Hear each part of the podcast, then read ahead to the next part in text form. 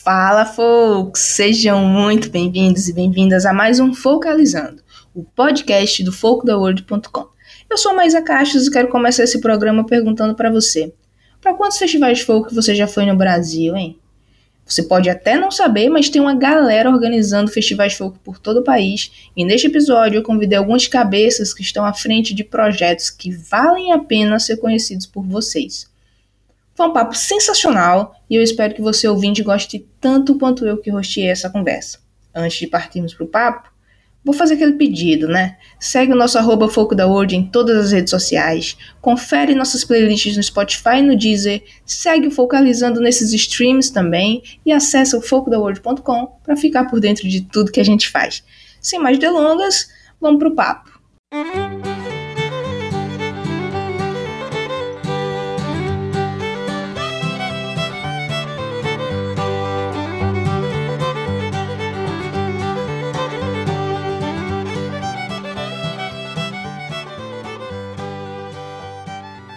Para começar o papo, quero que cada um de vocês se apresente e aí vocês já emendam um pouquinho aí falando sobre o projeto de cada um. Não precisa falar tudo ainda sobre o festival, porque a gente tem tempo aí para frente. Vamos mergulhar um pouco no projeto de cada um durante a conversa. Mas já se apresentem e falem qual o festival que você está representando aqui nesse papo. Vamos começar com as, com as meninas Vai, Lívia. Ai, meu Deus, já a primeira? é. Muito bom. Então, bom dia, boa tarde, boa noite para você que está ouvindo esse podcast maravilhoso. Muito bom dia, boa tarde, boa noite para todo mundo que está aqui comigo, agora gravando. Eu sou a Lívia Mendes, venho de Belém do Pará, gente, uma terra quente, ao norte desse Brasilzão. Sou cantora, compositora, tive uma carreira iniciada aí na noite belemense, né, fazendo música é, como entretenimento tanto para o público, né, de barzinho, quanto para mim mesma. Mas aí em 2014 resolvi me dedicar à minha carreira autoral. Apesar de eu estar com ranço dessa palavra autoral, gente, mas enfim. É isso aí. Daqui a pouco eu posso falar mais sobre isso. De lá para cá eu lancei um EP em 2015, um recém-lançado disco, agora meu primeiro disco em 2019. E é isso, além de cantora e compositora, atuo como produtora cultural em Belém do Pará, à frente da queridíssima The Folking Night, e do The Folk Fest. Tudo bom. É isso aí. Vai, Andressa.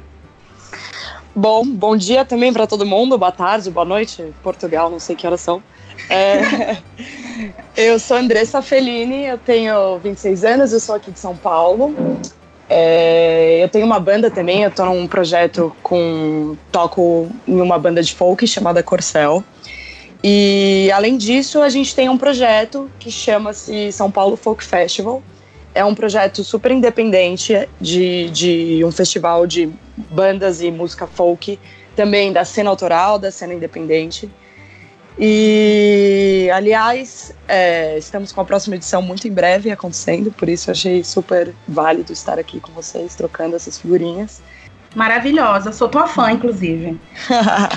Eita, que aqui vai ter muitos fãs aqui uns dos outros, meu Deus. Sim. Uhum.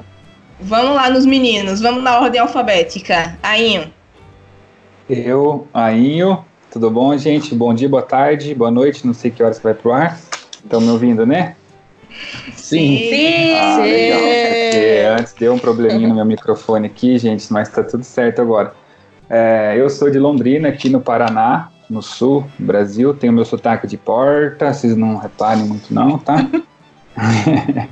eu sou fotógrafo e estou organizando também o Festival Folk de Londrina, que a gente está indo para a quarta edição. A primeira foi em 2017 e tem dado, tem dado certo, sim, então a gente está cada ano tentando melhorar um pouquinho e a quarta edição vai ser agora no, em outubro desse ano aqui também.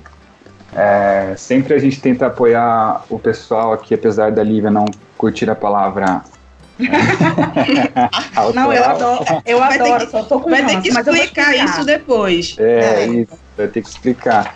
A gente sempre tenta chamar o pessoal aqui tem música autoral, mais um estilo folk ou acústico, assim. E é isso aí, outubro, espero que vai dar legal também de novo. Seguindo a ordem aí, vai Douglas. Boa tarde, boa noite, bom dia, podcast Folk The World. E eu sou Douglas Mann, compositor e músico e idealizador do mini festival Era Uma Vez no Oeste. E eu vou explicar por que mini festival, né? Porque geralmente se fala muito de festival, mas e, lá mais pra frente eu explico sobre o mini festival. É, esse festival que eu, que eu idealizo é desde 2017. Já passaram 30 artistas é, da cena contemporânea de folk, né? E inclusive eu dei um hiato do festival por conta do meu lançamento de um disco agora, 2019, e acabei de lançar, e estou fazendo alguns shows, então eu dei uma paradinha, dei um hiato para retomar com mais afinco a décima edição. Já se passaram nove edições, e Lívia Mendes já participou de algumas, e vai falar como foi a experiência para a gente depois. Sim, é falarei. Agra agradeço o convite aí para participar do podcast. Inclusive, em breve, vamos falar do seu disco lá no Folk da World, hein? Oh. Fiquem de olho Ai, que vai sair. vai sair um post em breve por lá. Oh, Felipe oba. Gonçalves. Olá, olá, pessoal. Bom dia, boa tarde, boa noite para todo mundo que está ouvindo a gente, os amigos aí que estão, amigos e amigas que estão participando do podcast. Eu sou Felipe Gonçalves, sou produtor cultural. É, eu sempre atuei na área do audiovisual, né? Eu, eu, eu realizo um festival de, de cinema e educação há 12 anos. E, e pelo que eu estou vendo aqui, parece que em, 2003, em 2017 baixou um santo folk na galera, né? Porque isso. o Serra começou em 2017 é também. A gente Nossa, tem que estudar o que foi isso que aconteceu aí, que é interessante. Mas em 2017, é, eu comecei o Serra Folk aqui no interior do, do estado do Rio de Janeiro, né, na cidade serrana de Cachoeiras de Macacu. E eu tenho muitos amigos músicos, né, muitos amigos da cena independente. E eu sempre quis fazer um festival de música, né? Eu achava, eu tinha a, a, a a leiga intenção que um festival de música seria algo que, que me deixaria mais relaxado, mais tranquilo, ao contrário do que acontece no audiovisual, só que, só que não, foi bem punk, foi bem puxado. E, e é isso, o Serra ele, ele teve a terceira edição esse ano, né? Que a Lívia também participou. Grande. Maravilhosa. O folk sempre foi o meu gênero preferido de música, né? Então eu acho que foi por isso que eu sempre fui super fã de Bob Dylan, desde, desde os 15, 16 anos de idade, mais ou menos. Então é, foi meio que natural quando eu optei por fazer um festival de música que fosse que fosse folk. Só que o que aconteceu é que é, a partir de várias conversas com alguns amigos, a gente identificou a, a, pluralidade do folk, né? A gente, eu e outros amigos, a gente a gente compactuava de uma visão de que é, é, o folk ele é universal com características peculiares de cada região, de cada país e de cada região dentro de cada país, né? Então isso impulsionou a ideia de fazer o, o festival de folk e tá aí o Serra Folk já tomara que no ano que vem a gente vá para a quarta edição. Uhul. Nossa, inclusive tem um podcast maravilhoso aqui do, do, do Folk da World, falando sobre o que é folk, né? E os meninos falaram tudo isso aí que tu mencionaste, de, dessa pluralidade toda, muito legal mesmo. Massa. Vamos ouvir. Quem não ouviu ainda, vai lá ouvir. Eu acho que é o primeiro é o primeiro, o é. O primeiro e o segundo também. O segundo é muito legal, que fala a diferença entre folk, americana, country e não sei o quê. Mas eu quero trazer aqui para vocês uns números que eu dei uma olhadinha aqui. E até para também atualizar os nossos. localizar os nossos ouvintes aí de como é mais ou menos o mercado de festival no Brasil. E eu estava vendo que teve um levantamento que foi apresentado pela Simpla na Semana Internacional de Música, né, na SIM, de 2018, do ano passado. Não sei quem. Alguém aí falou que estava lá, né? Eu, não sei, eu. Pronto. Pronto, não sei se vocês viram essa apresentação. E lá a Simpla mostrou que foram registrados quase 2 mil festivais de música no Brasil nos últimos três anos. 2 mil festivais é muita coisa. É. E, é, e eles foram divididos é, nos seguintes gêneros. Em primeiro lugar, estava lá multigênero, né? Os festivais gigantes, com tudo quanto é tipo de, de música. Depois vem eletrônico, depois rock, depois sertanejo, depois rap e hip hop, depois funk, depois MPB e samba, depois outros, com destaque para jazz e forró. E aí eu observando, caramba, eu particularmente, por ter o blog de folk, eu vejo que existem muitos festivais de folk, apesar de serem pequenos, espalhados uhum. pelo Brasil. E aí eu fiquei me perguntando, onde é que está o folk aí nessa lista desses dois mil festivais? E por que diabos vocês pegaram um estilo que ninguém está se preocupando e, e, e, pensaram: caramba, eu vou criar um festival de folk na minha região? Nossa, eu acho que a minha, eu acho que eu consigo, é, é, eu acho que eu consigo ter uma, uma, uma resposta próxima aí, porque posso falar, gente? Não, ai meu Deus. Vai, só vai. A louca. É, não, porque a The Folk Night, lá em Belém, ela nasceu dentro de um contexto muito específico e muito especial da cena musical autoral belenense, né, nesse finalzinho de década. Agora, que é a ascensão em massa de bandas independentes, autorais. Então, ela nasceu de, de um contexto onde a gente percebeu que realmente estava faltando folk, porque como é que é? é? Belém tem uma cena autoral muito vibrante, né, muito diversa, há anos nosso movimento underground sempre foi muito atuante e tal, bem, bem presente na cena, mas correndo por fora, né, de um circuito mais comercial da cidade. Então, tipo, os eventos, eles costumavam acontecer em lugares muito específicos, aqueles lugares, assim, já consagrados por receberem bandas autorais.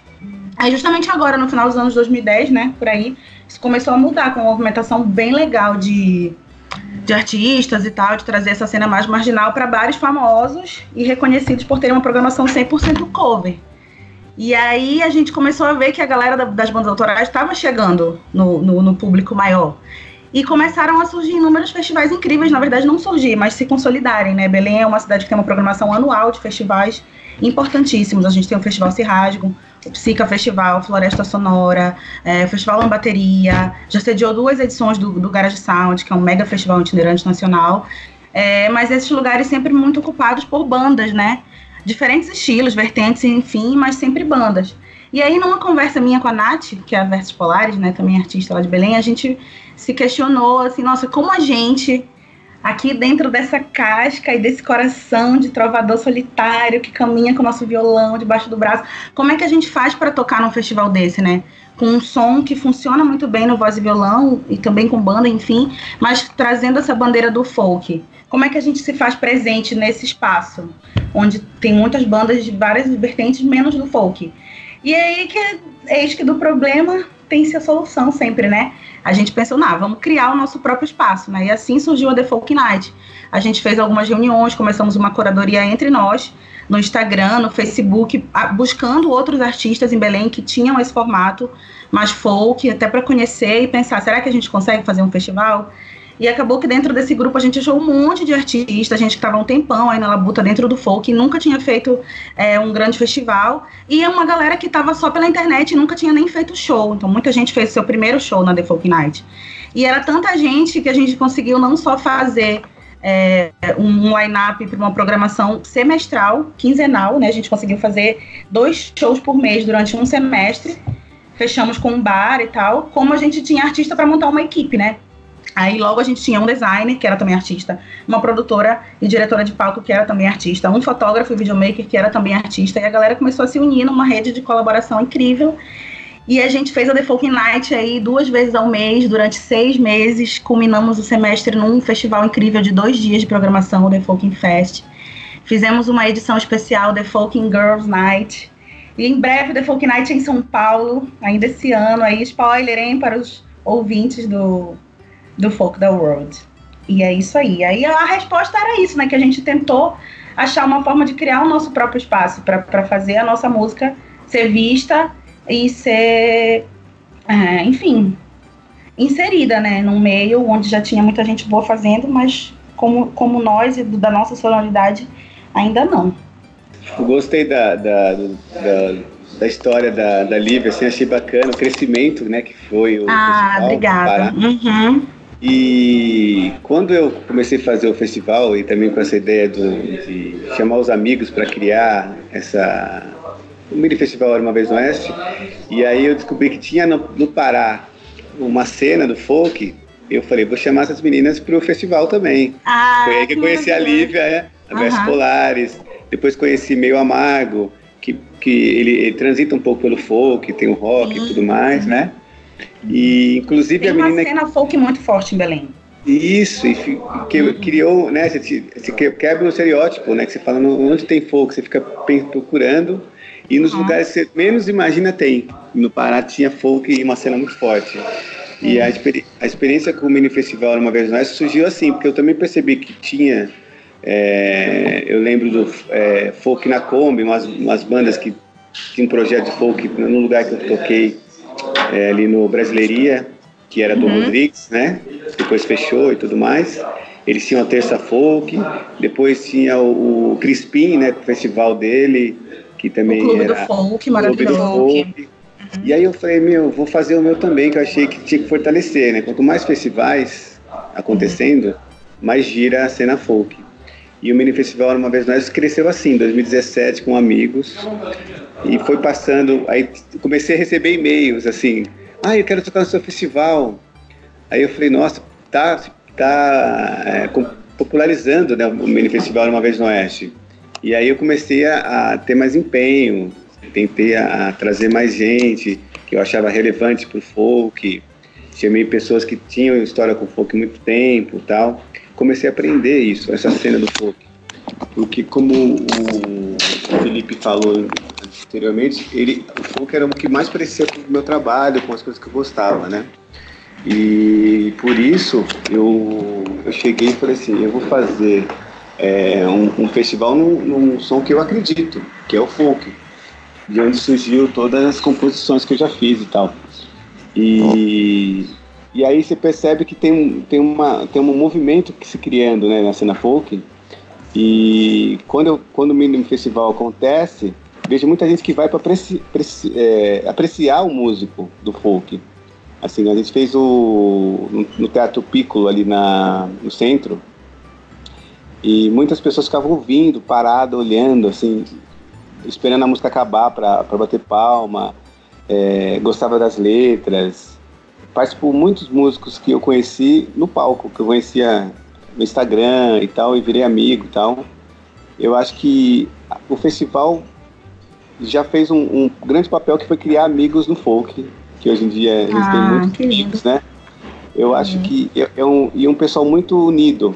Todo mundo se apoia, virou uma família. Para mim, acho que o Mini Festival uma vez no Oeste criou uma família. Todos os os músicos que, que tocaram e que querem tocar começam a é, torcer pelo seu projeto, pelo projeto do amigo, escuta o disco do um do outro. Acho que é isso que tá que, que o Mini Festival uma vez no Oeste para mim já já realizou. Essa Olha, e eu, como, como participante do projeto, já toquei lá, posso confirmar que é tudo verdade. é tudo verdade. Ô Douglas, me, me diz por que essa ênfase no mini festival? Porque o, o, o Mini Festival aconteceu o seguinte, a gente tinha é, a probabilidade de fazer um festival com muitos músicos, né? Só que as agendas nunca batiam e sempre eu conseguia fechar com três artistas, geralmente três ou quatro. Aí eu falava assim, vou, vou, vou numerar é, Mini Festival porque é, são tempos muito curtos e no Piccolo tem um, um time também que o teatro acontece, ele tem uma hora e meia para cada evento, né? E como eu chamei três artistas, eu tinha que dividir esse tempo dentro do, da grade do teatro. Então era um mini festival porque acontecia que tocava cada um tocava quatro músicas. né? Então era só uma pílula do festival, do, do disco. E, e eu achei que mini festival por, por ser o Piccolo, Piccolo Teatro, tinha tudo a ver, um teatro pequeno, né? Tudo a ver com o projeto que a gente estava trazendo. E eles abraçaram muito, assim, eles gostaram muito do, do- do- dos artistas que foram. Tanto que depois artistas foram tocar depois solo, fizeram um show solo lá. Gerou frutos, né? E o mini festival eu acho que é mais intimista. Quando você fala que é mini festival, às vezes gosto muito de festival, mas mini festival parece que é todo mundo mais família, assim, vamos ver o Mais nosso- próximo, né? mais próximo, acho que tem isso, eu gosto dessa. A minha mulher ela falou assim, não, eu antigamente eu queria tirar. Ela falou, não, vamos colocar festival, porque todo mundo tá colocando festival. Aí ela falou, não, coloca mini festival, porque dá um, uma- um caráter mais íntimo. E aí ficou mini festival uma vez no Oeste. E estamos aí migrando para a décima edição. Muito Quem bom. sabe ainda Maravilhoso. esse ano ou no começo do ano que vem. Apesar da, da cena de festivais aqui em São Paulo, eu acho que é indiscutível, né? Não preciso nem comentar Sim. como que é. É, a cena a cena independente folk ainda, eu acho que essa galera mais nova, mais jovem, tava meio muito dispersa. Então, eu acho que é, é- é mais ou menos o que a Lívia falou. A gente começou a sentir a necessidade de fazer alguma coisa, de unir essas pessoas, unir a cena, unir essas bandas. E apesar de já ter é, esses festivais maiores, assim, que, que, que super maiores, entre aspas, tô, tô falando desses festivais que, que acontecem aí, por exemplo, no Memorial da América Latina, ou o Koala, Nômade, Pop Load, enfim. Que eles também enfatizam certas, certas, certas bandas independentes. É, é muito diferente ainda. Eu acho que o gênero folk ainda tá meio distante desse público. Então, eu acho que o grande desafio é justamente aproximar o gênero é, musical de um público diferente, de um público jovem que é que assim majoritariamente o que consome música em São Paulo em massa, assim, né, é, para festivais e essa e esse tipo de evento. E eu acho que esse foi o grande desafio. Então, o que a gente a, a ideia partiu justamente disso, cara, vamos não existe, não existe, por mais que seja São Paulo e uma cidade super democrática musicalmente, é, não existe é, lugares que a gente consiga se apresentar dessa forma, nesse formato, como um festival. Às vezes é sempre show, barzinho e, e casa de, como casa de show, enfim. E aí a gente já tinha um, super, um relacionamento super legal com o pessoal lá do, do, do Clube Vegas, né? Do Brahma, que agora também tá, tá fazendo tá, tá com a holding do, do, do, do, Grupo Vegas. E aí a gente falou, meu, vamos, vamos tentar fazer alguma coisa aqui no Z, o Z Largo da Batata, que é uma casa de shows que já, que já é super estruturada e já acontece, enfim, é indiscutível também. É, e aí a gente fez nossa primeira edição lá, aí tocou a Corcel, tocou é, é, o Bardo e o Banjo, e os meninos do Folksons que a gente trouxe lá de Campinas. E aí foi uma edição aqui, assim, a gente. É, foi, foi muito surpre surpreendente, assim, pra gente, porque a gente não contava com a casa cheia, assim, a participação total das pessoas, do público, o envolvimento da galera. E foi muito, muito incrível, assim, foi um. Foi uma surpresa porque foi completamente orgânico, assim, na, a gente lançou, e, e por ser independente, a gente não tem é, lei de incentivo, a gente não tem patro grandes patrocinadores, a gente faz super na raça. A gente conta sempre muito com essa união, justamente desse, é, é, dessa cena que, que, que, vocês mencionaram aí, que a galera se une mesmo, super se ajuda, um corre pelo outro, um divulga pelo outro.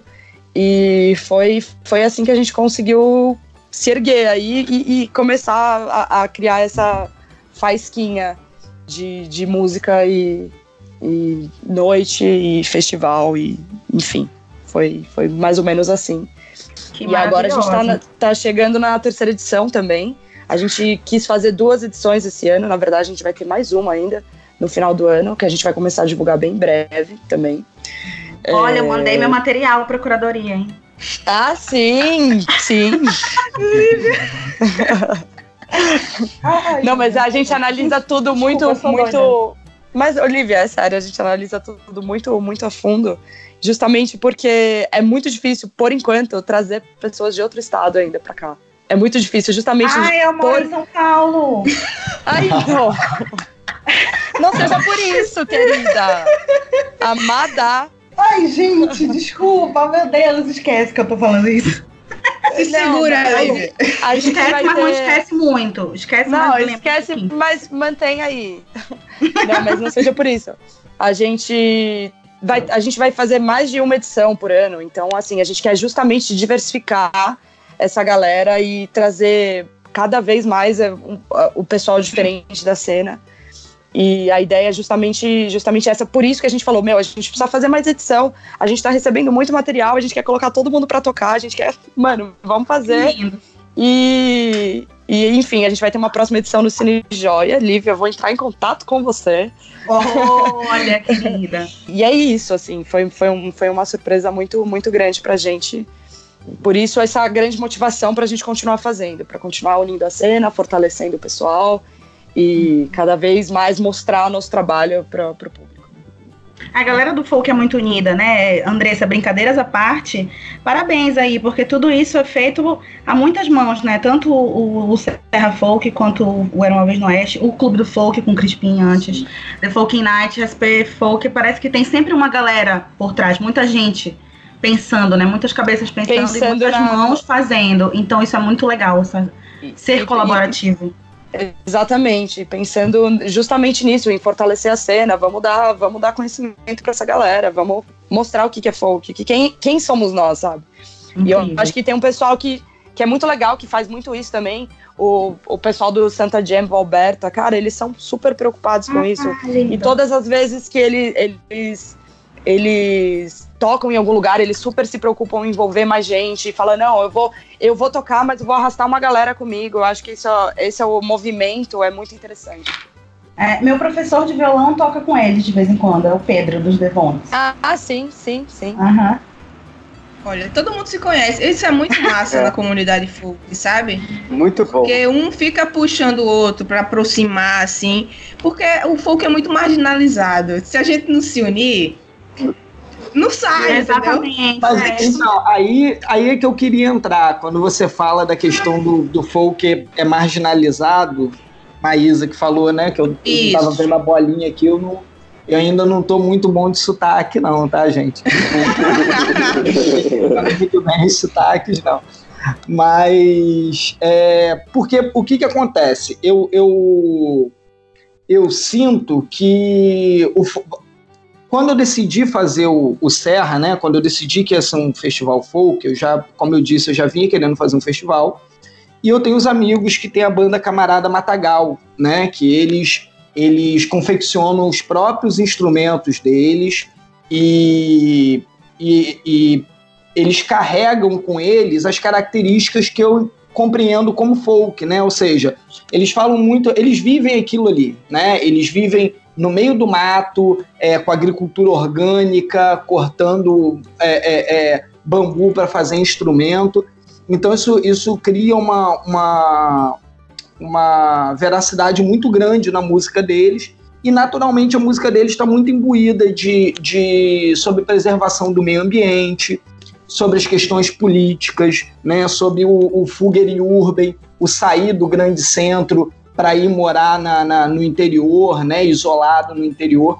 Então eu acho que um pouco dessa marginalidade que você fala do folk também vem disso, né? O folk, é, eu compreendo que é um, é um estilo, se a gente pegar lá atrás, né, nos primórdios do Woody Guthrie, pô, o cara falava é, é, a capa, a case do violão dele vinha essa máquina mata fascistas, né? Então, principalmente, é, eu atribuo duas coisas, né? Talvez essa eclosão do folk em 2017 é porque o folk ele é contestador, né? O folk ele traz nas canções dele muita, muita. Se a gente pega, por exemplo, as músicas da Lívia maravilhosas, muita questão de gênero, né? Muita questão é, é, política, muita questão ambiental.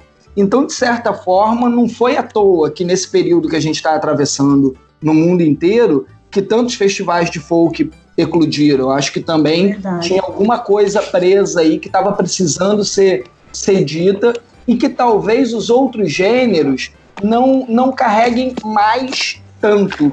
É, o samba, se a gente pegar o samba de raiz, ele era extremamente contestador, né? O samba da década de 30 é, é, proibido pelo Estado, samba fundo de quintal, que era no fundo de quintal porque não podia, não podia se tocar é, nas praças, é, o próprio rock and roll, né, o movimento punk do rock and roll, década de 60, 70, e o folk ele carrega um pouco disso. Então eu acho que também é, a galera que toca o gênero, eles estão eles estão botando muita coisa para fora que tem que ser dita, assim. E isso por um certo lado, é, marginaliza um pouco o folk, mas por outro, a gente está encontrando ressonância em, em, pessoas que querem ouvir. Eu observo no Serra é, 90% progressista, entendeu? A galera que vai lá houve críticas ao governo direto do palco. O músico ele grita, ele manda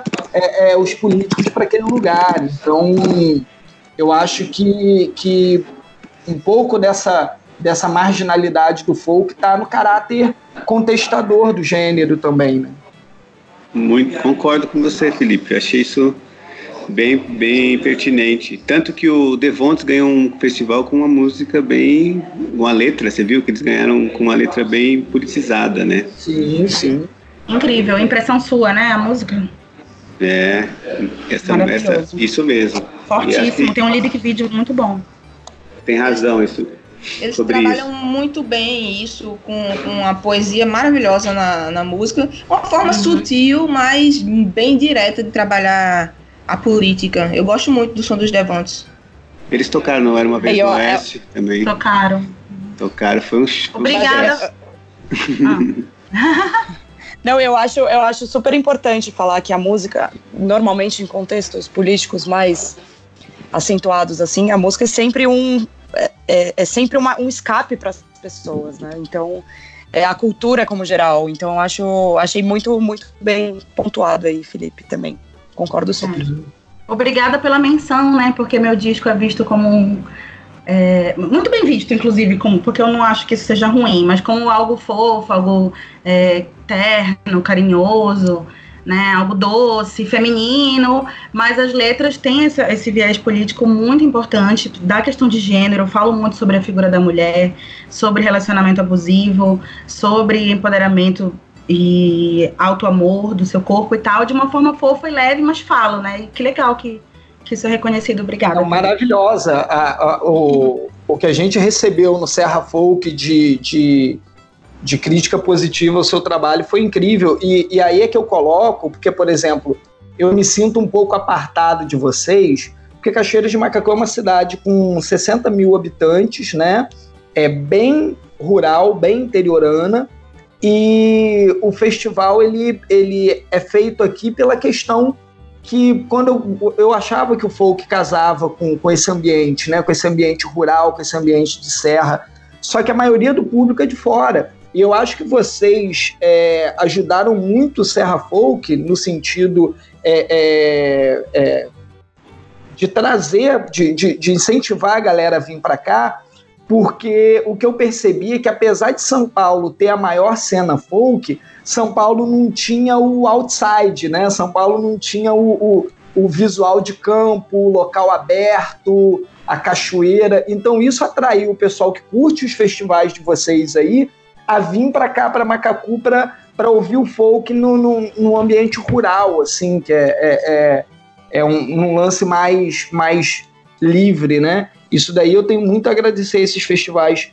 de, de, da capital de São Paulo, assim, que contribuíram muito pra gente aqui. E aí todo mundo teve contato com, com você, Lívia, que eu comecei a falar nisso da, da sua música, porque é isso, porque as pessoas falam, cara, que, que música maravilhosa, sacou? Que maneiro o lance dela, não ficou aquele. Não ficou aquela impressão de ah, música fofa, ou ah, música. Não, acho que o pessoal sentiu, sentiu a mensagem mesmo. Achei bem bacana isso. Estou em lágrimas nesse momento, meu amigo. Obrigada. De coração. Ainho, fala aí do teu projeto no Paraná. Então, eu conheço, gente... eu conheço pouca, pouca, poucos festivais no Paraná, viu? É. Então, Londrina ela é conhecida como uma cidade que exporta muito pessoal da música sertaneja, né? E tá aí uma, da, uma das questões a gente ter pensado em fazer esse, esses festivais folks, porque Aqui em Londrina rola muito disso ainda, de sertanejo, né? Eu, eu tenho, vou fazer 40 anos. Eu tocava bateria e tinha banda de punk rock nos anos 90, enfim. A gente troca, tocava em bares, assim, nessa época, a troco de tomar seis cervejas no, no, no botequinho lá, né? então, é, Naquela época, nos anos 90, aqui em Londrina, ainda tinha bastante. tinha muita banda é, autoral, muita banda de rock, né, nessa época. E depois disso, assim, dos anos 2000, começou a acabar, virou, começou o Londrina ir para um lance muito sertanejo, né? Que não, não é muito, não tem nada contra, mas não é muito minha praia, assim.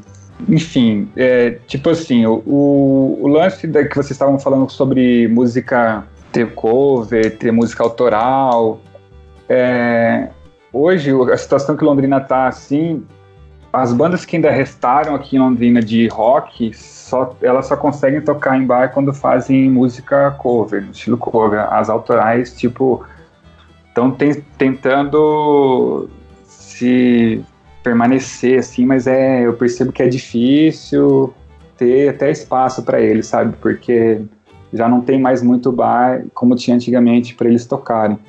E a ideia, na verdade, do Festival Folk foi de um amigo meu, dois amigos meus, né? O, o que ele é da Green, ele tem um espaço lá que ele vende açaí, é um lugar aberto, assim, com gramado bem legal, assim, tem pallet, sofazinho, o pessoal pode levar cachorro lá, então tem, é um lugar que combina muito com o estilo da, de, assim, de evento folk também, né?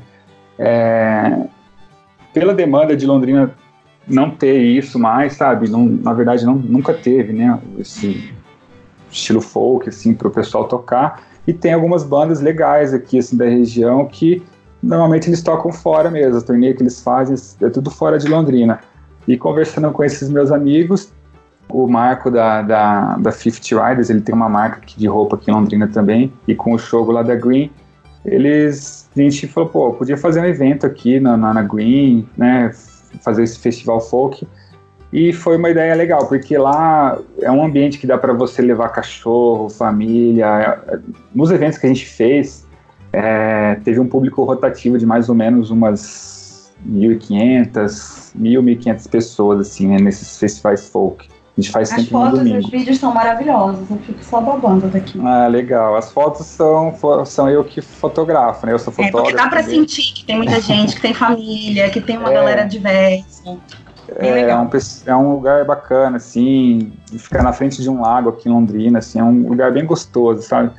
E, e o pessoal aceitou bem legal, assim. Eu, já no primeiro evento, assim, que a gente fez, já deu bastante gente, o segundo mais ainda, sabe? O primeiro evento que a gente fez em 2017 teve três bandas, e em 2018 a gente fez a segunda edição com quatro bandas, a terceira edição que foi no mar, em março, né, desse ano, foi, foi o último que a gente fez, deu seis bandas. Agora, em, em outubro, a gente, tá, a gente já chamou quatro, e entre elas uma DJ também, entre as bandas, para fazer, colocar um som, uma, uma playlist folk lá. É uma DJ bem legal aqui da região também, a Lu Teles, e ela, ela faz o som com vinil, enfim, vai fazer uma, uma playlist legal pro evento, assim. Todo, todo evento a gente tenta agregar alguma coisinha a mais, assim, sabe? E, e é um evento gratuito que a gente faz, a gente não, não, não cobra entrada, nada, então a gente faz questão de pagar as bandas também, que eu acho que é o mínimo que, que né? Eu sei, passei na pele isso na época que eu tocava, não, ganhava nada, eu acho um absurdo. O pessoal dos bares tá, o bar todos bar cheio e a atração era justamente a banda, né, que tava lá.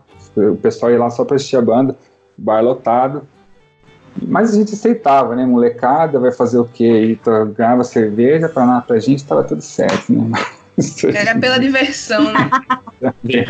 É, eu nunca me considerei um músico assim, né? Músico de verdade. Eu, eu aprendi a tocar bateria sozinho, é, montei a banda, a gente fazia nossas próprias músicas, a gente compôs, a gente gravou, a gente gravou álbum também, mas é, nunca me considerei músico, né? Até porque o punk rock é aquela coisa, né? A gente vai e faz.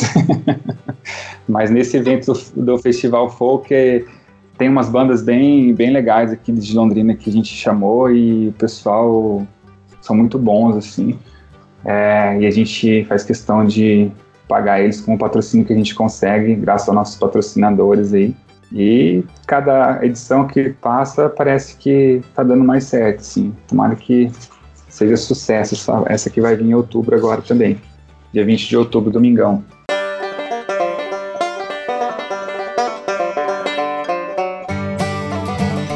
Pessoal, e quando vocês pensaram assim, ah, vou fazer um evento folk aqui, vocês se inspiraram em algum festival folk fora ou não? Vocês foram pela cena local mesmo, que vocês já conheciam, pelos amigos, ou vocês ficam de olho nesses festivais? Porque eu conheço muito festival que rola fora, de, de tudo quanto é tamanho. Eu até tava falando com o Felipe em off, Sim. né, esses dias aí, que eu vou para mês que vem eu vou para Manchester, para o Manchester Folk Festival.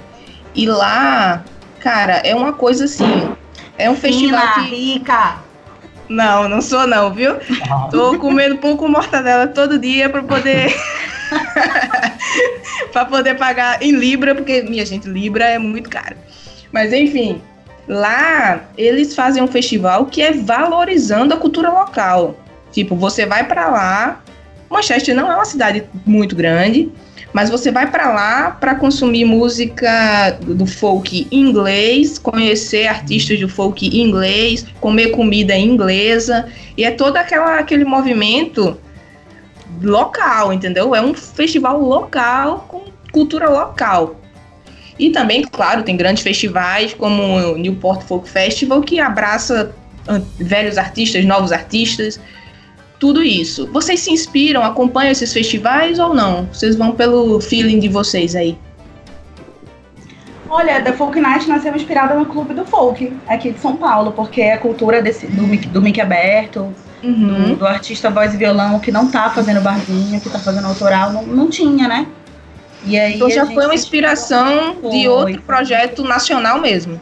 É, a gente veio tocar aqui em São Paulo, eu e a Nath, né, Vertes Polares, é, entramos em contato com o Crispim, mandei material lá também, aí ele chamou a gente, a gente veio para São Paulo, fez um clube do folk, ficou encantado e voltou para Belém assim, mano, é isso, sabe? Até porque a proporção da The Folk Night é, é diminuta, né? Não é, não é uma coisa tão grande. É num barzinho. Uhum. É, e era lotado, era muito legal, mas assim, apesar de ter uma inspiração, uma vontade muito, sei lá, do Newport Folk Festival, mas a gente não, a gente sabe, tinha o pé no chão e sabia que se inspirar em algo mais próximo seria um resultado mais satisfatório, sabe? É, mais realista, né? O meu também foi. É. Era uma vez no Oeste também foi o caso do Folk. E tanto que eu fui ver, quando eu fui fazer, convidar, eu ficava vendo quem tocou no Clube do Folk para eu chamar do meu, para ter mais. Ah, né? que lindo. Foi meio que. Aí eu conheci o Crispim, que é uma figura que, meu. Hum é, Sim, conheço também. Ele, ele, é iluminado, ele é, todo, ele é todo leve, você conversa com ele, ele super apoia, acho muito legal, assim. E aí eu via que tinha isso, essa. essa ele, tá, ele já estava há muito tempo fazendo o Clube do Folk, quando eu conheci, né? E, e aí foi, um, foi uma inspiração para o Mini Festival Era Uma Vez no Oeste, tanto que eu chamei ele para fazer no Era Uma Vez no Oeste, ele topou, foi super receptivo, Chamei duas casas, que tem o Bezão, que também era de um festival que ele fazia lá, Terça Folk no Brasileiria também tocou, Demerara. Então eu vi que, que as pessoas que faziam o festival também topavam tocar em festivais novos, assim, e achei que isso é muito bacana. Bom, bom ouvir que vocês estão se inspirando em outros movimentos no Brasil. Isso é muito legal, gente, sério. É, eu muito acho interessante, legal. né? a inspiração mais próxima, né, do vizinho aqui do lado, das pessoas que estão tocando. E, Sim, e até para fortalecer né, a cena também. Ah, o cara tá tocando ali, vou trazer ele para tocar aqui também. É muito é mais justamente fácil, isso, né? mas é muito justamente isso também. A vontade, a vontade de tocar e tá junto e, e, unir mesmo a cena. Então eu acho que isso vai gerando. E aí você vai aprendendo a fazer, porque, meu Deus do céu. Eu não, idealmente não sou produtora. Então foi, foi mesmo a raça, a vontade. Foi se tornando. E, foi me tornando, exatamente. E a galera, nossa, a galera que a gente que a gente trampa normalmente, as bandas, todo mundo dá super força. Então eu acho que é uma coisa muito orgânica, muito linda, sabe? É, não existe um formato ideal, existe aquilo que a gente consegue entregar, que a gente consegue fazer e o que a gente sabe fazer. Então eu acho que a inspiração vem muito daí, vem do improviso é. e da vontade. Boa. Não, isso para mim, para mim é uma excelente resposta, porque eu vejo que a, o movimento está nascendo onde o negócio está acontecendo, entendeu? Porque muitas vezes a gente pensa que lá fora as coisas estão funcionando melhor e quer trazer para cá. Mas essa cabeça aí de vocês, vou fazer o que está acontecendo aqui, vou chamar o pessoal que está fazendo ali também, isso é muito bom, porque fortalece e é a nossa cara, é a cara do Brasil, entendeu? Hum. É. E eu não sei se rola com vocês, galera, mas tipo assim, eu sempre fico muito atenta a outros eventos, eh, sigo pessoas que estão organizando. Assim que eu te conheci, é, Andressa, não só pela Corcel, mas por ver a movimentação do SP Folk. Então eu fico muito atenta a isso. E a gente acaba é, vendo a movimentação das pessoas, vendo quem seria legal de chamar, mesmo sem conhecer, e vai se integrando de uma forma bem natural, orgânica, como tu falaste, Andressa. Eu acho que rola Exatamente. Vocês, vocês ficarem antenados, né? Super, a gente tem que ver o que, está acontecendo, quem tem, quem, quem que tá fazendo, quem que, uhum. quem que já fez, é, o que estão fazendo, é, super rola isso, essa integração, assim. Muito legal. É, tem que ficar sempre ligado com, com o movimento, né? Com, com todo mundo fazendo junto, porque a experiência, boa ou ruim, vai ajudar para o seu, seu festival, para a próxima edição, e tudo é novidade, né? A gente está criando tudo, que, que nem a Andressa falou, é tudo, às vezes vai ser improvisando. E tem coisas que vão dando certo e vão ficando, tem coisas que não dão certo e vão saindo, mas vai criando-se um formato. E quando eu falei do mini festival, e achei que deu super certo chamar três a quatro bandas, porque a logística, a produção é mais fácil também de, de organizar, de ter tempo para todo mundo, de tocar, tocar num período assim, é, cada um tocar cinco músicas, mas mostrar o trabalho. Acho que um festival é uma lente de aumento para o folk. E isso é, eu acho muito interessante que, que aconteça os festivais para isso. Eles têm a função de mostrar para o público o que está acontecendo na cena de música e novidades, discos novos, enfim. Não, eu, o que eu acho muito curioso é que por mais que todo mundo se conheça na cena folk, todo mundo sabe quem é todo mundo. Justamente por isso, a gente olha ali, espia ali quem tá fazendo. Que eu, tô, eu tô falando mais da cena de São Paulo.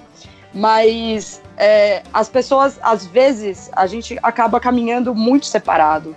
Então eu acho que uma coisa alavanca a outra. Então, essas, é, o que engrena uma, a, a cena é justamente todo mundo trabalhar por mais que essas coisas acabem sendo separadas, quando a gente vai fazendo uma coisa aqui, a gente faz o São Paulo, a gente faz um lançamento de uma coisa, a gente dá esse awareness para a pessoa que está fazendo outra coisa ali. E eu acho muito importante a gente conseguir agora, eu acho que o maior desafio é justamente caminhar junto. Porque eu acho esse o grande desafio ainda de, de, de fazer todo mundo se, se, se conhecer, sabe? Eu acho ainda um, por mais que todo mundo já saiba quem é todo mundo. É o meu sentimento que eu tenho por aqui, sabe? E, Olha, e, e eu, eu ia até perguntar, vocês falando assim do papel do folk, não sei o quê, eu ia até perguntar para vocês, porque assim, eu vendo. É, eu vejo o festival muito como, como algo que movimenta não só uma cena, mas a comunidade mesmo, sabe? Por isso que eu até quis trazer vários vários produtores de lugares diferentes para a gente ver os pontos de vista. Porque eu sei que está rolando muito festival espalhado por aí. Teve esse que a Lívia organizou lá no norte. Tem um que acontece, o Primavera Folk Festival. Queria muito trazer o pessoal aqui, mas não consegui. É a galera do Casa Prima, né? Isso, lá em Caruaru, em Pernambuco. Imagina, um festival de folk acontecendo em Caruaru que é o lugar onde tem o maior São João do mundo e não sei o quê. E tem uma galera independente fazendo festival de folk lá.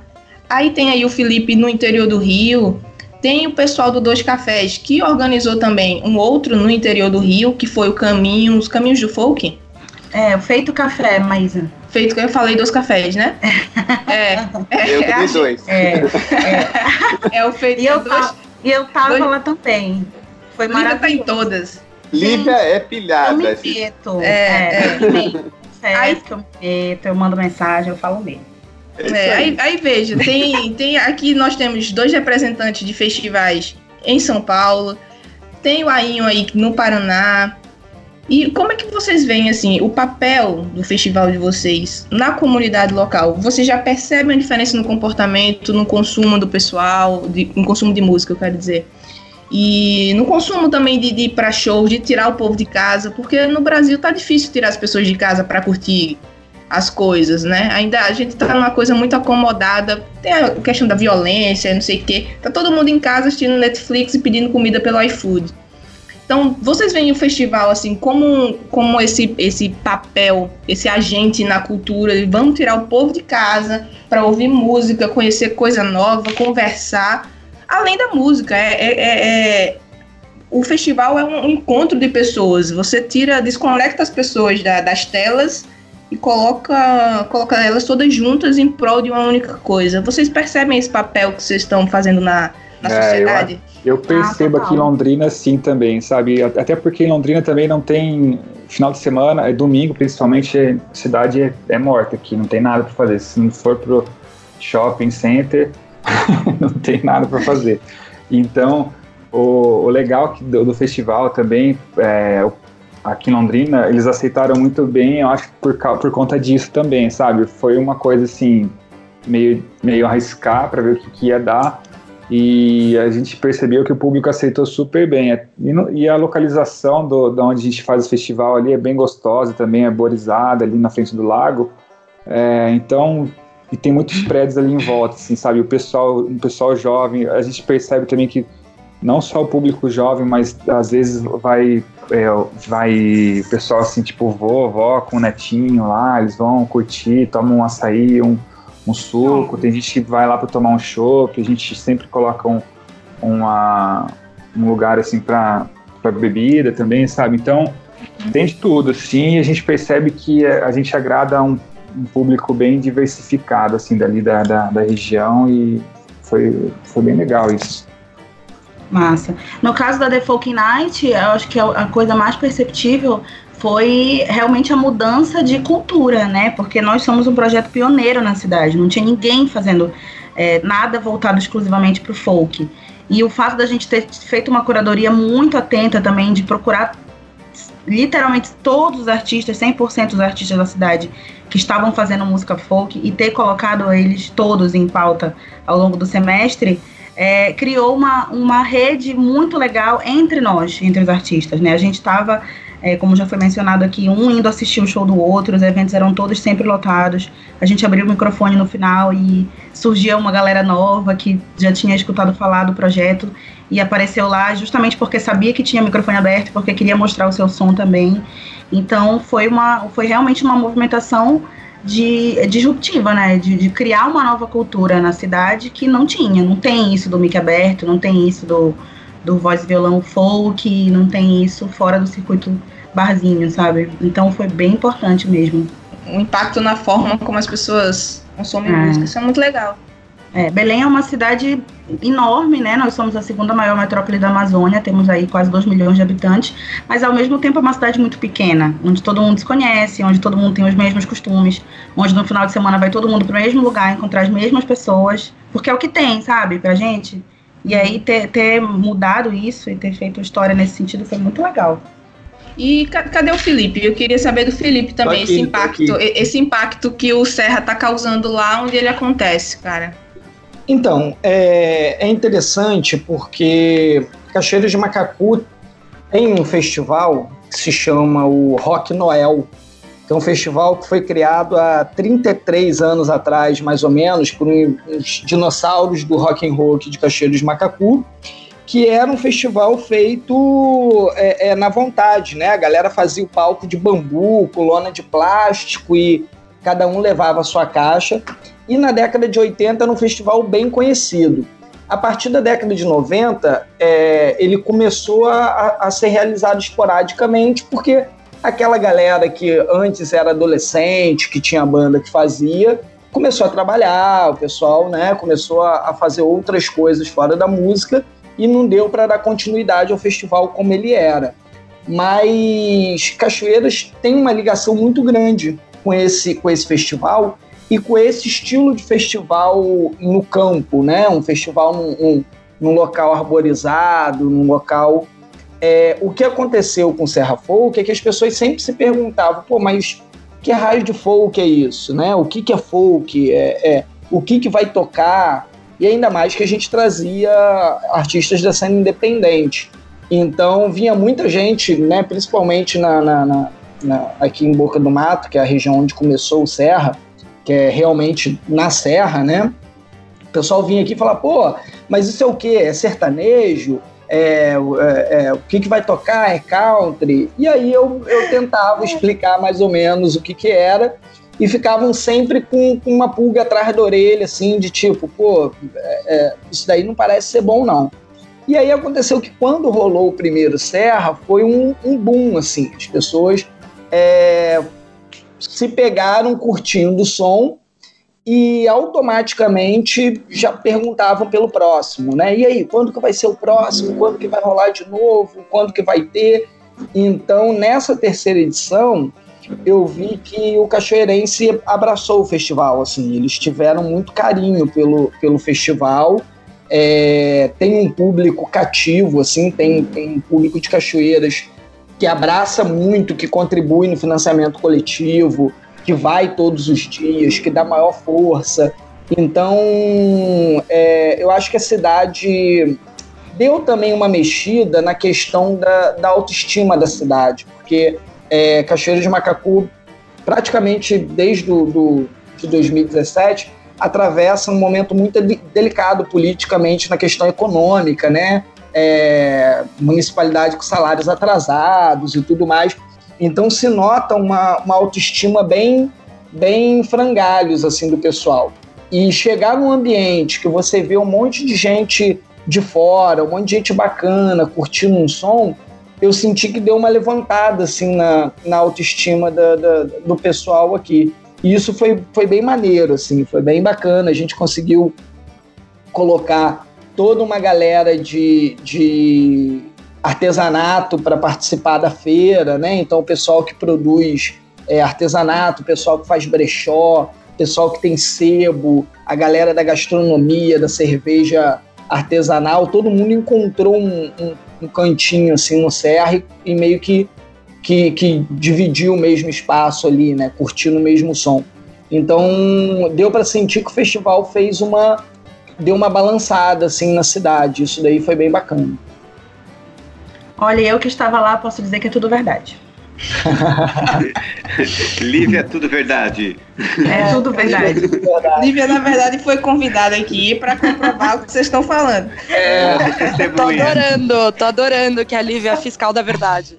Isso, a Lívia só falta, só falta participar do festival da Andressa, porque ela participou de todos. Olha, é, exatamente.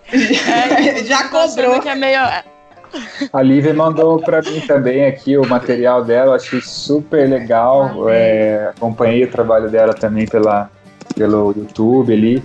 E a gente espera um dia poder trazer algum, algum artista de fora, assim, também, né? Como a gente fala aqui, a gente começou faz pouco tempo, né?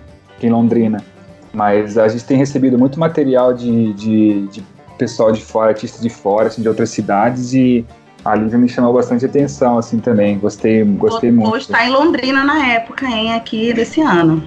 Ó, oh, que, que mês que você vai estar para cá? Você vai estar vindo para cá? Exatamente no final de semana do, do Festival ah, então você tem que dar uma palhinha lá para nós, né? Olha, olha, prometeu, hein? Tem que Tá lascada. Gente, eu sou muito entrosada, me desculpem, é coisa de paraense, a gente se mete nos lugares. A gente fala com pessoa não. que a gente não conhece, a gente pede favor para vizinho que mal dá bom dia, é isso. Mas é isso que flui, né?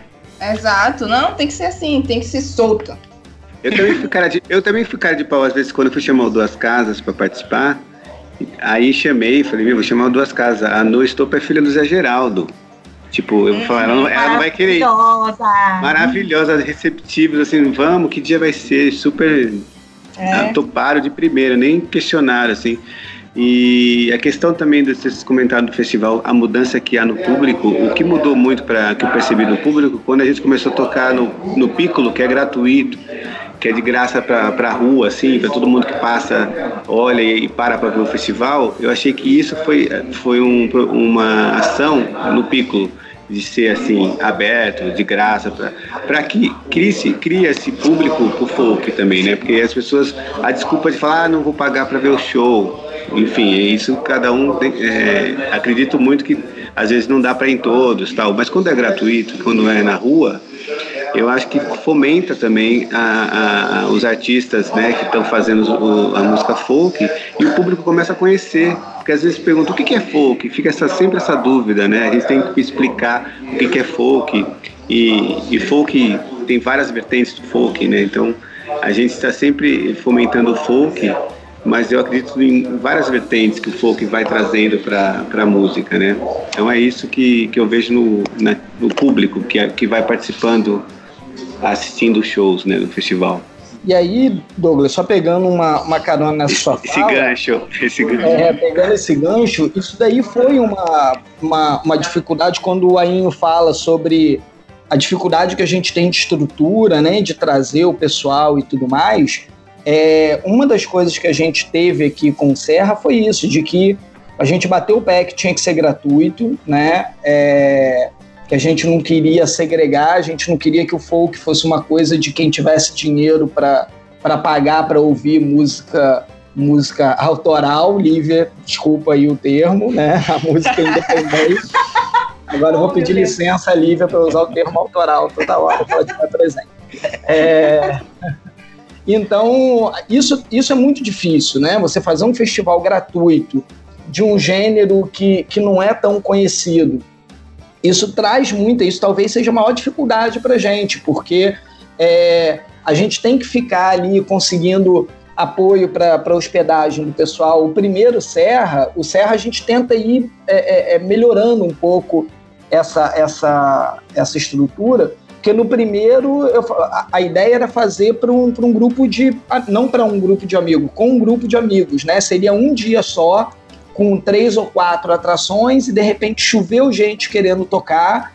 E, e aí a gente falou, porra, tem muita gente bacana, como que a gente vai dar conta disso tudo? Eu falei, ó, vou abrir o jogo com o pessoal, vou falar, a gente não tem grana mesmo, a gente não tem patrocinador, a gente vai fazer uma campanha coletiva e, e o lance é esse, né?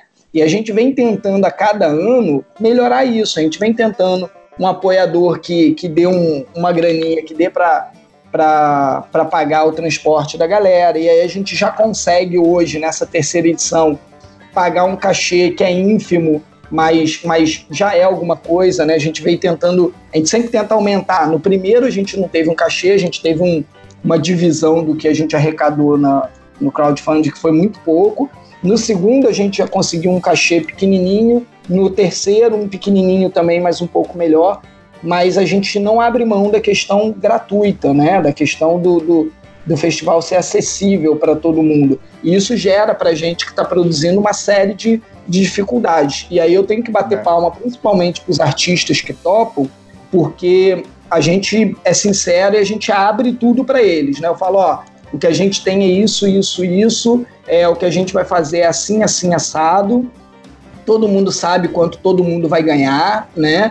É, então a gente conta com uma solidariedade dos artistas também que é muito massa para dar continuidade ao que a gente está fazendo.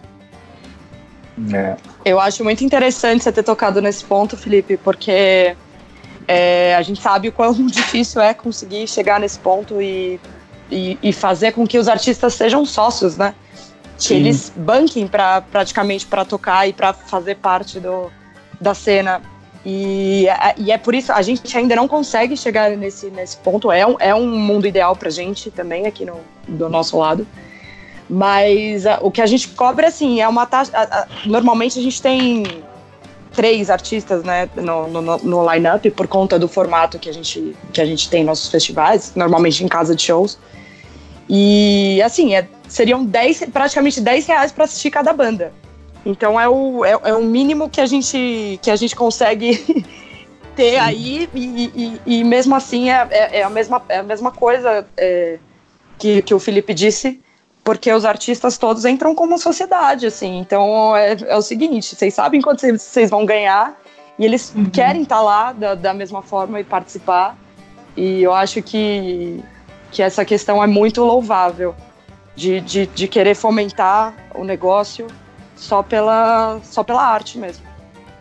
Sim, é uma, é uma movimentação que a gente tem lá em Belém com o The Folk Night também, né? O ingresso é 10 reais e os artistas, nossa, chegou um tempo assim que tinha muita gente querendo tocar, porque o evento acaba que os eventos que a gente que a gente faz, porque a gente faz com cuidado, faz com uma curadoria bacana, né? Faz uma, uma arte, divulgação legal. Então a gente se dedica, nós produtores que estamos aqui, né? Tô falando da gente. E acaba que os artistas veem, o evento fica prestigioso e as pessoas querem tocar.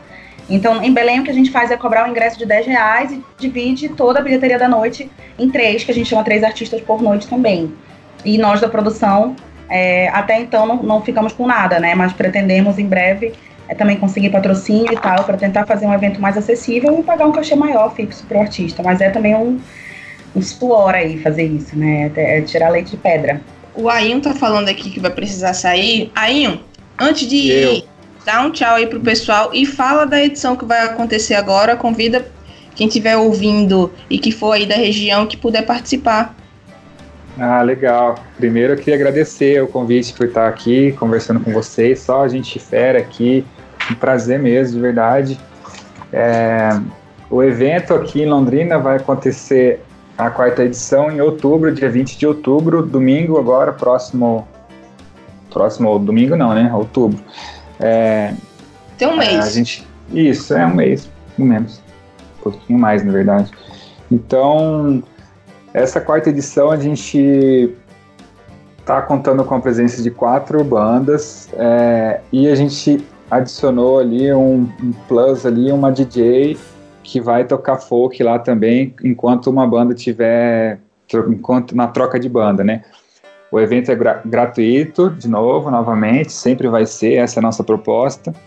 E contamos com ainda alguns patrocinadores e estamos tentando fechar com mais alguns, porque a gente não está conseguindo ainda nem cobrir os nossos custos com banda e, e todo o que precisa, né, de aparelhagem, enfim.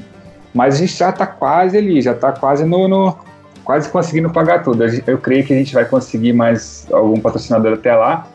E convido, aqui fica meu convite para todo mundo, 20 de outubro, lá no Green Açaí. Todo mundo sabe onde é aqui em Londrina?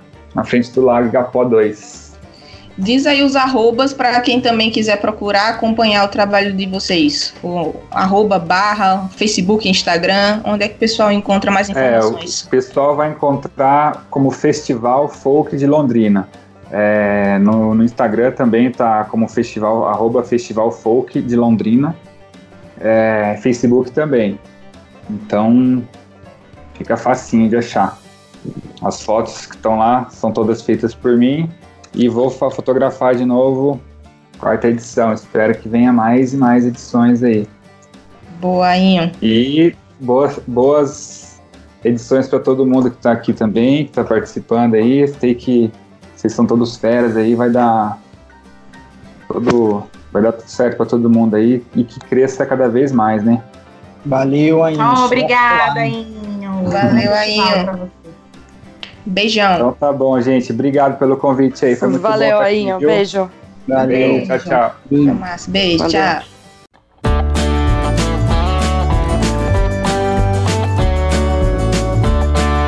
Galera, deixa eu puxar aqui vocês. Vocês falaram muito de artistas e tal. Como é que funciona a curadoria? Vamos pensar aí nos músicos que estão ouvindo a gente.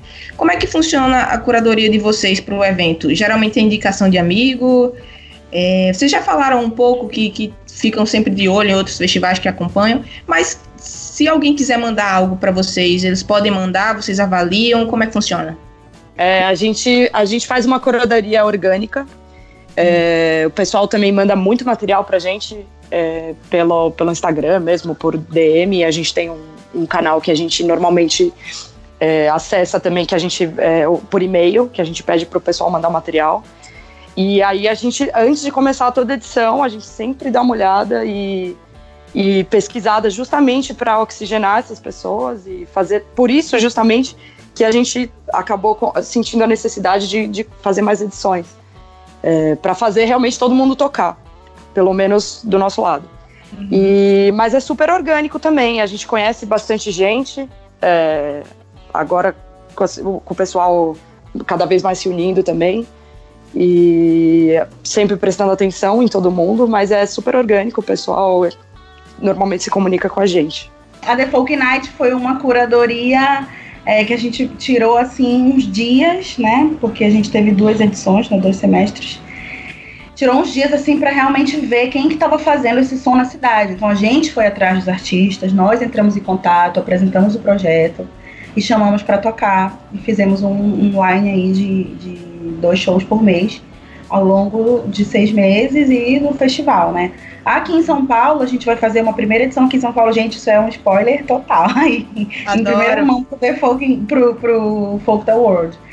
É, a gente vai fazer uma edição aqui em São Paulo E nós estamos fazendo essa curadoria também atentíssima, indo atrás dos artistas, chamando, vendo quem que que está se movimentando, vendo quem que pode somar junto com a gente, quem que pode ajudar, quem pode comprar ideia.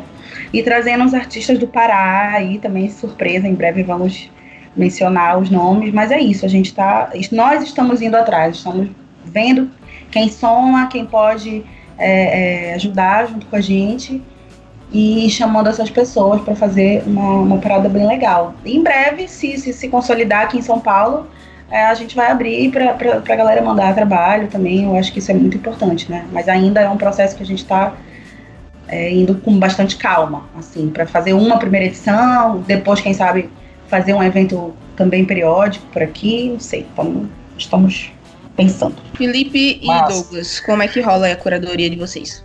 Então, é, como eu disse, eu venho do, do, do, Festival de Cinema, né? Então a gente tem uma, tem, tem toda essa, é, essa questão de separar a, a, a curadoria do, do que vai rolar da produção, até porque é um, é um corre muito grande assim para a gente, né? Ter que lidar com toda a parte burocrática do festival, de, de, né, de, de, de ofício para todo mundo, e a questão de captação, contato com o músico.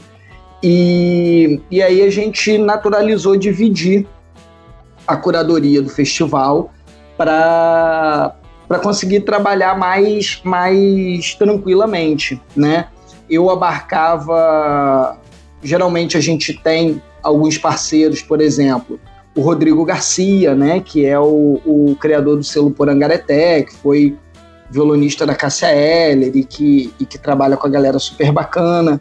O, o Erickson Miranda, que, que tem um trabalho com festivais de música, inclusive com esse Rock Noel que eu citei aqui, então, então também fica na curadoria. A gente recebe, a gente antes, né? A gente recebia esses e-mails e esses, esses pedidos e eu mandava para eles e falava, ó, vê aí o que, que vocês acham dentro da, da do que a gente é, é, é, espera. Porque, por exemplo, no segundo ano a gente homenageou a Cátia de França, uma cantora nordestina, né? E, e e a curadoria girou também um pouco em torno disso, é, mas não é nada engessado. Né? A gente tem algumas, alguns pontos como ah, a gente dá muita importância para o Lívia, desculpa, trabalho autoral, né? a, gente, a gente prioriza o, o trabalho autoral, a gente, a gente tenta amarrar um pouco com o homenageado, por exemplo, esse ano a gente teve é, como homenagem ao Clube da Esquina. Figuras que a gente considera é, é, importantes para o folk brasileiro, a gente tenta dar uma, uma certa característica ao festival em torno dessas figuras para chamar atenção para eles também, né? É, é, tem sido um ano do Clube da Esquina aí. Então, esse ano foi a primeira vez que a gente criou uma inscrição. Antes mandavam para o e-mail ou mandava para a página, para o Instagram, e eu direcionava para esses parceiros, curadores, né?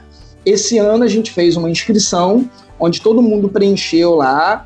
Esses curadores tinham acesso a essa planilha de inscrição, é, fizeram os apontamentos deles, que cada um podia acompanhar, e um dia a gente sentou para ver o que, que, era possível dentro do orçamento. Né? Aí é que, na verdade, eu acabo entrando também, porque a gente precisa saber ah, pô, tem esse daqui que é muito bom, mas é da Paraíba. Como é que a gente faz para trazer esse cara para cá? Será que, que ele vai estar tá passando pelo Rio de Janeiro na época, né? Então, a gente faz um trabalho de, de, de dar uma olhada no material, ver se esse material tem a ver com, com, com aquilo que a gente está que a gente está dedicando o festival naquela edição e a gente pensa na, na, viabilidade econômica de trazer e conversar com o artista, ver como que, que ele topa esse termo que a Andressa usou, que é bem legal, que é ser um sócio do festival mesmo, né? Acaba virando um sócio. Então a nossa curadoria funciona assim, ela é um pouco independente da, da produção de fato do festival. Uhum. Porque não é só querer trazer, tem toda uma logística, né, Felipe? Não é fácil você, enfim, bancar uma banda. Às vezes é um artista solo, às vezes é uma banda. Aí tem hospedagem, tem às vezes comida. Não é, não é fácil, né? Pois é, pois é. E a gente faz, faz questão, desde o primeiro, né? O que a gente sempre fez questão é, já que a gente não tem cachê ou o cachê é muito baixo, a gente também não acha justo que o artista pague para tocar, né? Então a gente uhum. tenta dar toda essa, essa questão do, do, do de uma ajuda de custo para a vinda, né? Para o transporte, a gente dá a hospedagem, a gente dá a alimentação. Então é bem difícil casar a curadoria com a realidade financeira do festival. Isso daí acaba sendo um exercício é, é árduo, assim, quando chega na, na, no final da curadoria, porque às vezes tem gente que a gente acha muito massa. Por exemplo, a gente estava homenageando o, o Clube da Esquina esse ano e o Gabriel Guedes, o filho do Beto Guedes, se inscreveu para tocar. Só que ele estava em Porto Seguro e a gente não tinha grana para trazer ele de Porto Seguro para cá, que para a gente foi uma, uma dor no coração, entendeu? Ter o filho uhum. do Beto tocando no festival e ele tem um trabalho maneiríssimo, só que às vezes a gente fica, fica preso à questão financeira, né? É, infelizmente não tem o que se fazer, né? Pois é. é nossa, e, e Felipe, fica aqui o meu agradecimento e meus parabéns a toda a produção a curadoria do, do Serra Folk, né? Eu, eu, passei por esse processo, eu me inscrevi no site, na planilha, esperei saírem as, as, os resultados. Fiquei muito feliz, porque, enfim, já estava aqui em São Paulo, bem próximo. E fui assim, eu e toda a minha banda fomos muitíssimo bem tratados, não só pela produção, mas pelo público, que é muito real, o público do Serra Folk, isso que tu falaste do público ter comprado a ideia. Cara, assim, eu, eu toquei em muito festival e fui a muito festival onde a gente percebe às vezes que o público ele quer mais estar no festival, né, fazer parte daquela movimentação e fazer as suas fotos. É uma galera que, como tu falaste antes também, né, desse movimento aí hipster e tal, enfim, não sei, eu, eu gosto disso também, não, não, não estou falando mal, não é isso mas às vezes a gente sente que o público está ali pelo festival e, e, e, por aquele evento ser um evento importante. E eu descer do palco, receber um carinho do público Serra Folk e ver que a galera estava ali real, sabe? Para prestigiar, para ouvir os, os artistas, para dar um abraço no final do show, para pegar um contato, para comprar do, do, do, dos dos vendedores e expositores da, da, da, feirinha. Nossa, foi assim, incrível. O clima da cidade estava muito legal, muito harmonioso, além das paisagens incríveis, né? Então, parabéns, vida longa ao Serra Fogo Festival. E caramba, foi, para mim foi uma honra, de verdade, participar, viu, meu amigo? Vocês arrasaram demais. Rasgação de seda aqui. é verdade. Mas é isso, se fez bem feito tem que ser elogiado também. A gente critica muitas coisas, né? Mas quando o negócio é bem feito, tem que ser elogiado mesmo.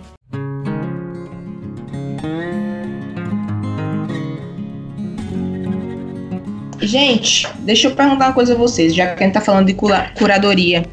Um outro dado, eu tô muito nessa vibe de, de, de, pesquisar coisa de festival, de cultura de festival, porque eu tô nessa vibe de festival agora. Não sei porquê, mas eu tô.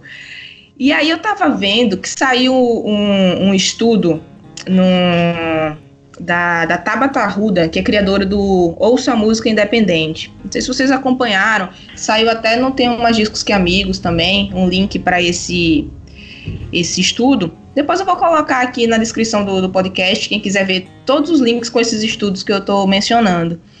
E aí eu achei fantástico, porque ela trouxe uns números falando sobre a evolução do line-up, da presença de mulheres no, no line-up de festival.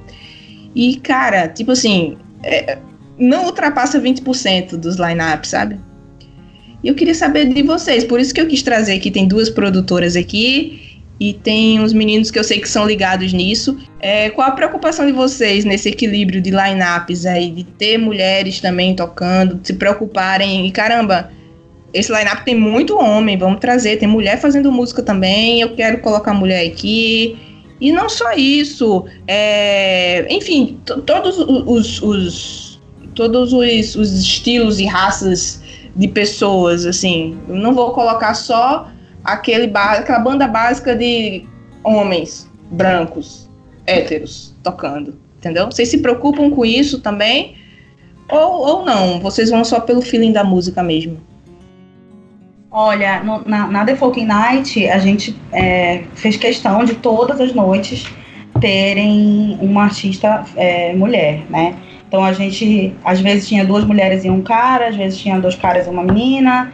Então a gente sempre, é, até para fazer as datas ao longo do semestre todo, pensando, não, toda noite tem que ter um trabalho feminino. É, e eu acho que é uma movimentação natural, né, que está rolando aí, as mulheres estão se colocando mais.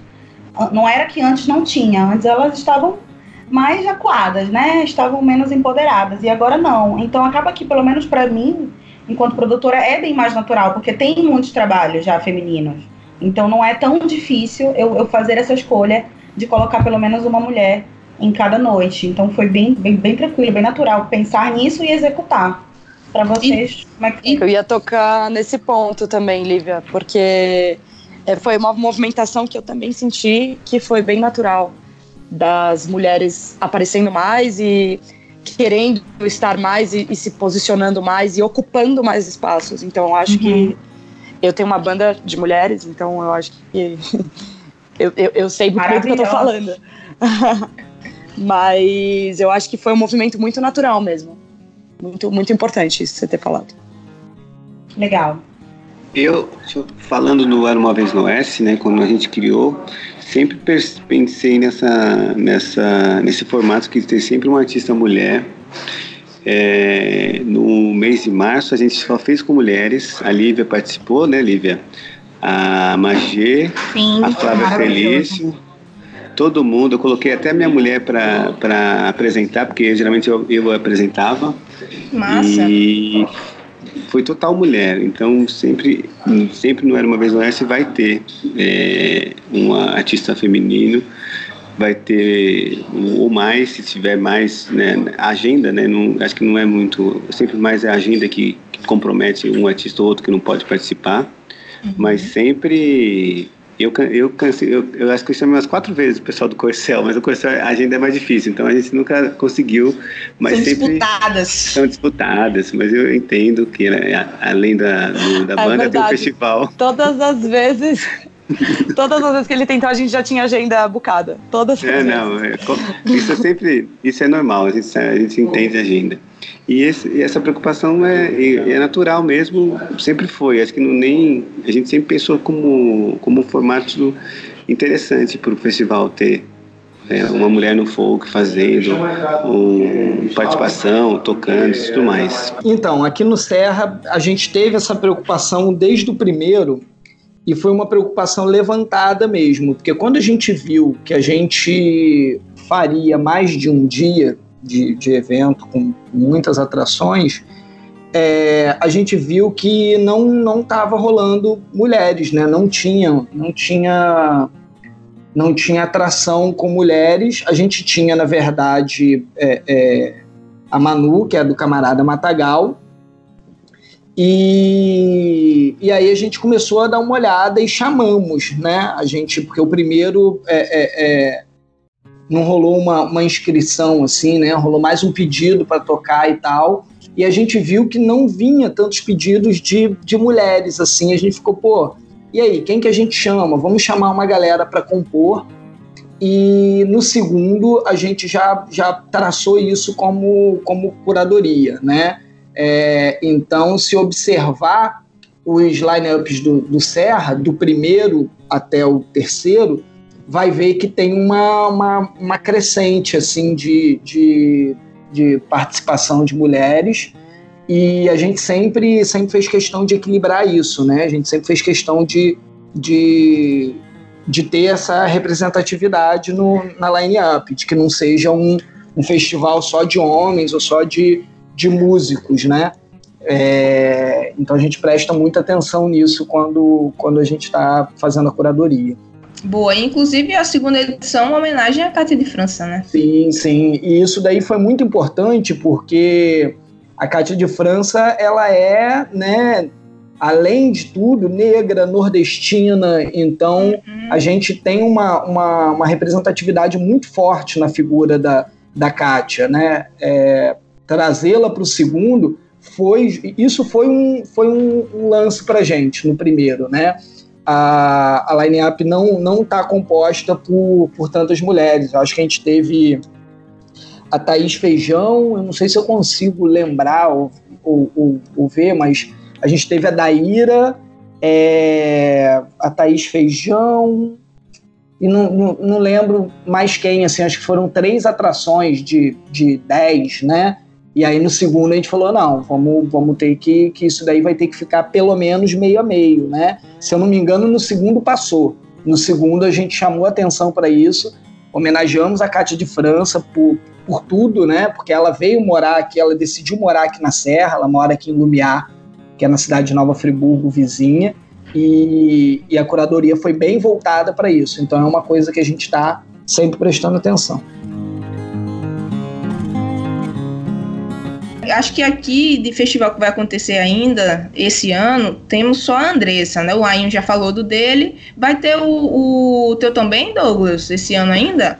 O Era Uma Vez no Oeste, ele tá no hiato por conta do disco, né? Que eu tô uhum. com, com as, as agendas ali para fechar uns shows, então eu não, para eu não marcar e depois não conseguir dar conta, eu tô dando um pouco de hiato, porque a gente vai também vai para a décima edição e acho que a décima edição tem que ser especial, sabe? Tô segurando, vai ser um, tô pensando em achar um lugar maior, chamar mais gente do Rio, pessoal de outros lugares, tô, tô confabulando ainda as ideias, né?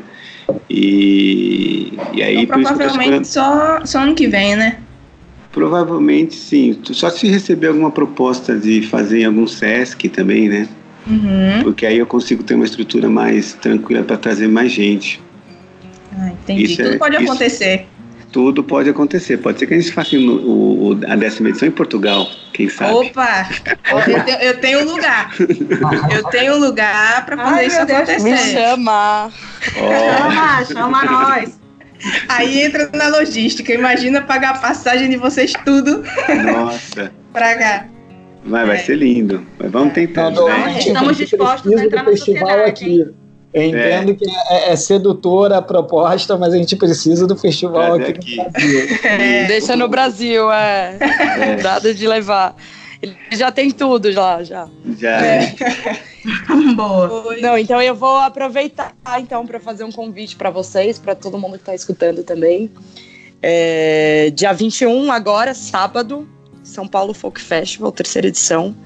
Vamos ter Monoclube abrindo, eles vão lançar um trabalho novo também lá no palco.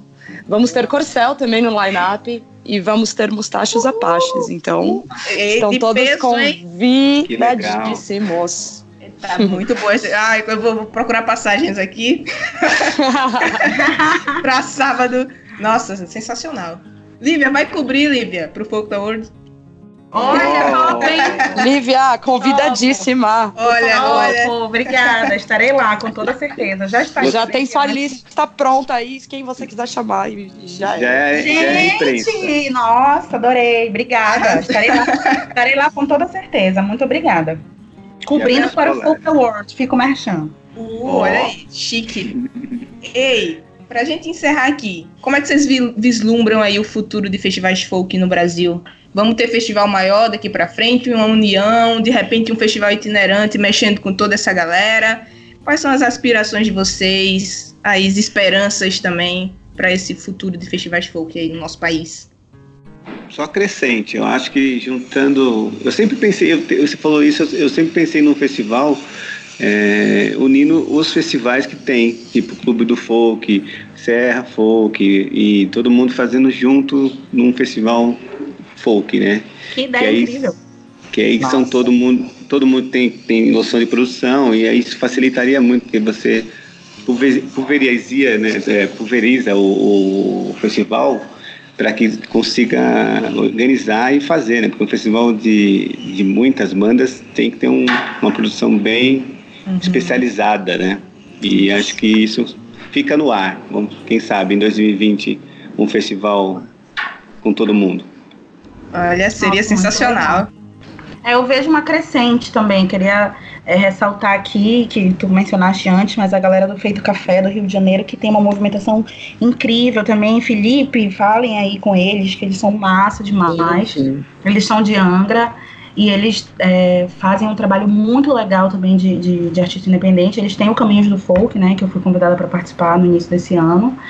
É, tem Belém, tem tem São Paulo, tem muito lugar, então eu vejo realmente uma crescente. E o próprio Henrique Crispim, né, que foi pioneiro aqui em São Paulo uhum. com o Clube do Folk, é, ele tem planos aí para fazer algo maior também, também comemorativo, como era uma vez no Oeste, de cinco anos do Clube do Folk, então acho que 2020 vai vir com muita coisa bacana. Espera, espero muito que, que um grande bem nacional, como o Pop Load, como o, Nomad, que foi citado aí pela Andressa, seja exclusivo do folk, Exclusivo a gente fala porque sabe que o folk é muita coisa, né? Mas que tem essa uhum. bandeira, eu acho que seria bem legal mesmo. Vamos organizar, hein, galera? Ano que vem eu tô aí, vamos marcar um café. Pronto. Todo mundo, vamos organizar esse negócio. Eu acho Bora, que... mas aí... Fala aí, Andressa. Não, não, era só sobre o café mesmo, que eu acho que ia ah. durar mais de uma hora e quarenta, com certeza, com essa resenha boa aqui. Não, eu, eu acho que a tendência é crescer mesmo. Eu acho que, que vão brotar mais festivais. Eu acho que o que está sendo feito vai crescer. É, porque se a gente para para pensar no, no, no, período de ouro do, do folk estadunidense, foi justamente a, a contestação ao, ao, período político, a guerra do Vietnã e tudo que estava rolando ali nos anos 60, 70, né? Que infelizmente a gente está atravessando um período bem conturbado de novo. E, e, como a Andressa colocou bem, a arte ela tem esse papel de, de fazer o, a, a, a contestação, né? de, de, de gritar o que está acontecendo. E esses festivais eles viraram uma, viraram uma espécie de ilha, né? para as pessoas respirarem um pouco para além dessa, dessa opressão que não tem mais como esconder, é opressão de fato. Né? A gente está vendo uma série de, de de filmes sendo, sendo cancelados, de estreias e festivais e, e, e, músicos não podendo tocar e livros censurados. Então, eu acho que os festivais vão crescer por aí, como, como uma espécie de ilha para dar um gás na, na resistência. Galera, arrobas dos festivais de vocês, de vocês também, onde as pessoas encontram vocês para tocarem ideias, trocar figurinha, patrocínio, vamos torcer aqui, patrocinadores para festivais. Por Onde favor. é que o povo encontra vocês? The Folk Night de Belém do Pará no Instagram, arroba The Folk Night, escrito em inglês. E no Facebook, The Folk Night, procurem lá, facebook.com.br The Folk Night. Achei nós. Boa, diz o teu arroba também pro povo te ouvir, ir lá no Spotify, colocar na playlist. Ai, pode, eu tava esperando esse momento. claro que pode. Brincando. É, bom, eu sou a Lívia Mendes, né? Me procurem lá também, arroba Liv Mendes. Escutem meu disco Passarinhar, que tá muito lindo. lindo. Lindo demais. Ele conta uma história, se vocês ouvirem da primeira faixa até a última, é uma história muito linda de amor, superação, empoderamento é, biográfica barra ficcional. Então escutem, que tá hum. muito legal. Assistam meu clipe Passarinhar no YouTube. E é isso aí, vamos conectar. Maravilha. Passarinhar eu ouvi no, no Era Uma Vez no Oeste na íntegra, antes de ser, né, de ser gravado, né? verdade, né? Verdade, verdade. Primeira mão, foi. Furo de reportagem. Mas então, é, falando um pouco do, do, do, Era Uma Vez no Oeste, a gente está tentando voltar com a décima edição, né? Quem quiser participar tem o Instagram, Era Uma Vez no Oeste, manda um direct lá, o material, né? Release e tudo mais. Eu sou Douglas Mann, é, acabei de lançar o disco Fahrenheit. Que é que tem um clipe também, procurar na rede, no Instagram, no YouTube, Douglas Mann Fahrenheit, nas plataformas digitais e Spotify e Deezer, também está o disco na íntegra. E é isso, eu agradeço a, a participar da The World e, e é isso, é uma emoção. O, o Serra Folk é, é, Facebook, Twitter e Instagram é arroba Serra Folk Festival. Então, quem quiser acompanhar é só, é só acessar a gente lá. Quem quiser trocar uma ideia com a gente, pode mandar mensagem, direct ou, ou, ou messenger lá para a gente, que a gente está respondendo todo mundo. E a gente tenta colocar um pouco também do, dos artistas que tocaram no Serra, né, e do que está rolando um pouquinho é, com os artistas que, que participaram do festival. O São Paulo Folk Festival tá lá no Instagram, spfolkfestival. É, também meu trabalho com a banda, é, Corcel.oficial. Em breve a gente também vai lançar algumas coisas novas que a gente está ansiosíssima para colocar as coisas no mundo. E o meu pessoal é Andressa Fellini, arroba Andressa Fellini, tô lá também em todas as redes. O São Paulo Folk Festival também tá no, no Facebook, enfim. E é isso aí, muito obrigada também pelo espaço. Maísa, você é sempre muito maravilhosa. É, sempre muito alerta e atenta a tudo que a gente está fazendo e, e, querendo mostrar nosso trabalho. Muito obrigada sempre. Você é muito fofa e querida. Ai, que lindinha! Estou aqui para dizer que é verdade, para testar Aí, aqui. Eu não sei receber elogio, não, gente. Eu fico, eu fico total sem graça quando eu recebo elogio. Galera, muito obrigada mesmo. Esse papo foi muito legal. Espero que o pessoal escute, valorizem festivais locais. Não vão só. Podem ir, vão pro Rock in Rio, vão pro Lollapalooza, mas valorizem os festivais pequenos, cena independente, porque é muito bom, a gente aprende muito, a gente conhece muita música boa. Fazem, faz muito amigo também, né? Aqui a gente conversando. Isso aí. Verdade. E é isso, e é isso galera. Brigadíssima Tô empolgada para colocar esse episódio no ar e fazer todo mundo ouvir. Isso aí. Ah, obrigada, Maísa. Parabéns Valeu. Valeu. Galera, vocês são massa. Obrigada mesmo.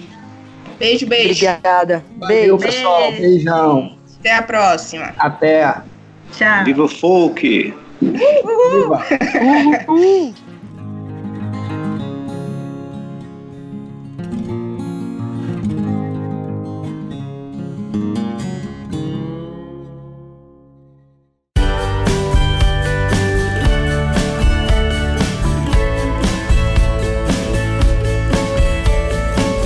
Focalizando. Apresentação de Maísa Cachos. Edição de Gui Graziotin.